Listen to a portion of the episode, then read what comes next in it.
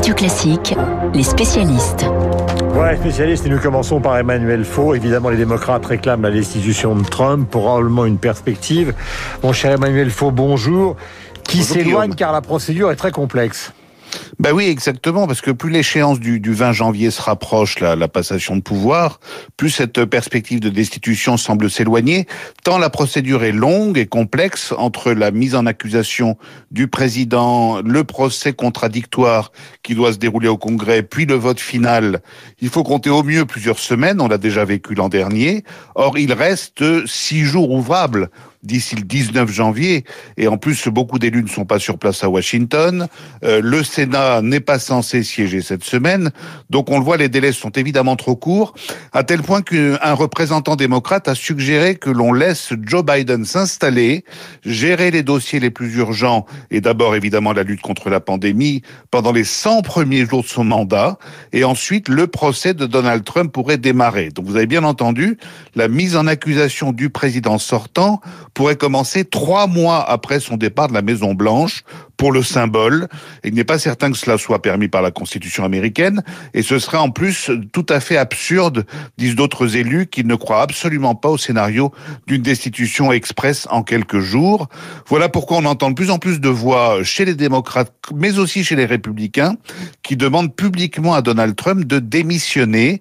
Un élu républicain a même fait sensation hier en proposant que le président soit déclaré inapte à exercer ses fonctions, car dit cet élu, depuis sa défaite du 3 novembre, Donald Trump a sombré dans un niveau de folie absolument impensable.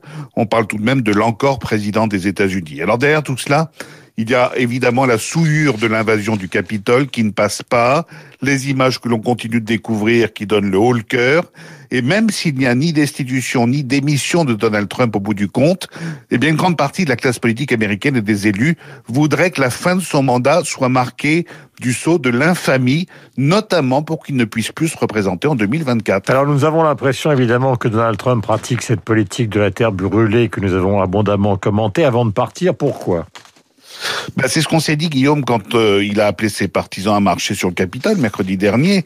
Mais maintenant, on a surtout l'impression que le, le, président américain ne maîtrise plus grand-chose. Sa présidence se termine dans une atmosphère de chaos et de crépuscule, et le locataire de la Maison-Blanche apparaît de plus en plus isolé. Au sein de son cabinet, vous le savez, les démissions se sont succédées ces derniers jours, idem dans les rangs de l'administration, et même avec son vice-président Mike Pence, qui a décidé de se rendre à l'investiture de Joe Biden le 20 janvier, eh bien les relations se sont sensiblement rafraîchies. Mike Pence qui pense visiblement que le président a franchi plusieurs lignes jaunes ces dernières semaines. Symbole suprême de son isolement, Donald Trump est maintenant banni par les réseaux sociaux comme Twitter. Le milliardaire, le milliardaire républicain privé de son canal favori de communication pour dire au revoir aux Américains. Ce sera peut-être son dernier échec comme président. 7h44. Merci Emmanuel de toutes ces précisions ô combien inutiles. Il y a un grand débat sur les réseaux sociaux justement, même pour ceux qui considèrent que Twitter a été un président, en tout cas dans la dernière partie de son mandat, plutôt euh, contestable et contesté. Il y a un grand débat sur les réseaux sociaux sur cette décision qui a été prise. Mon cher Dimitri, on se retrouve ensemble euh, par les par euh, les compagnies comme Twitter, considérant qu'elles n'ont pas à censurer le débat mmh. public. Alors on en est où Pierre? Il y a une deuxième affaire qui complique tout, c'est euh, l'affaire WhatsApp, puisque vous ouais. savez que WhatsApp fait partie des réseaux ah oui, qui WhatsApp, sont protégés. Ouais, ouais. Et, et, et, on ne sait pas très bien ce qui est en train de se tramer, que vous allez nous expliquer. Alors d'abord, concernant Twitter, Facebook qui bannissent Donald Trump, destitution numérique du président des États-Unis, quand même, c'est quelque chose d'incroyable et ça paraît complète, ça paraissait inimaginable il y a quelque temps. Euh, Thierry Breton ce matin dans le Figaro explique très très bien les choses. Lui il dit le 8 janvier 2021, donc c'est l'assaut du Capitole, c'est le 11 septembre des réseaux sociaux. Il y a un avant, il y aura un après, euh, puisque en bannissant Trump, elles ont cette grande plateforme reconnu de facto qu'elles avaient une responsabilité éditoriale. Jusqu'ici, elles se elle se planquait un petit peu, si je puis dire, d'ailleurs, ce statut d'hébergeur, à savoir j'accueille tout le monde et je ne suis pas responsable de ce qui se dit, de ce qui se fait. Eh bien, en bannissant Donald Trump, et c'est l'éternel sujet à propos des, des, réseaux sociaux, elles reconnaissent qu'elles prennent des responsabilités sur ce qui se dit euh, sur ces réseaux sociaux. C'est un immense sujet parce que est-ce qu'on peut déléguer comme ça la censure euh, à des entreprises privées? Aux États-Unis, techniquement, oui, puisqu'il y a des conditions générales d'utilisation que l'on coche quand on s'inscrit sur le réseau et l'on s'y soumet. Donc, c'est une loi privée. Mais là, on a affaire à une personnalité publique, Donald Trump, président des États-Unis. Euh, c'est une extension de ses moyens de communication, les réseaux sociaux, et on l'en en prive alors qu'il est encore en plein mandat. Donc là, vous avez un débat pour les prochaines années. Ensuite, il y a l'affaire WhatsApp. Alors WhatsApp, c'est un peu différent, mais pas si éloigné que ça parce que c'est une affaire de monopole. Qu'a décidé WhatsApp la semaine dernière? Ils ont dit euh, on va partager plus de données avec Facebook. Facebook étant la maison mère de WhatsApp.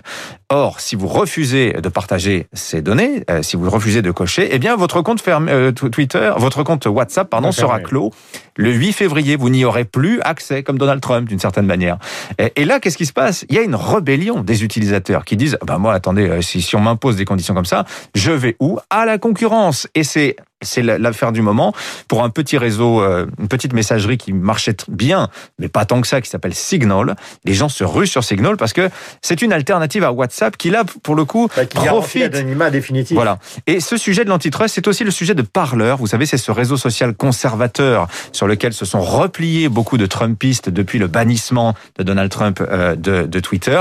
Et là, Parler se retrouve aussi victime des positions antitrust, enfin, de, des monopoles de fait de Google, d'Apple. Mhm qui euh, ont bloqué l'accès à cette application parleur sur leur boutique d'application, mais aussi d'Amazon, qui est l'hébergeur des sites, euh, comment dire, des données de parleur. Et Amazon a annoncé qu'à partir de ce matin, Parleur n'aurait plus accès à son serveur.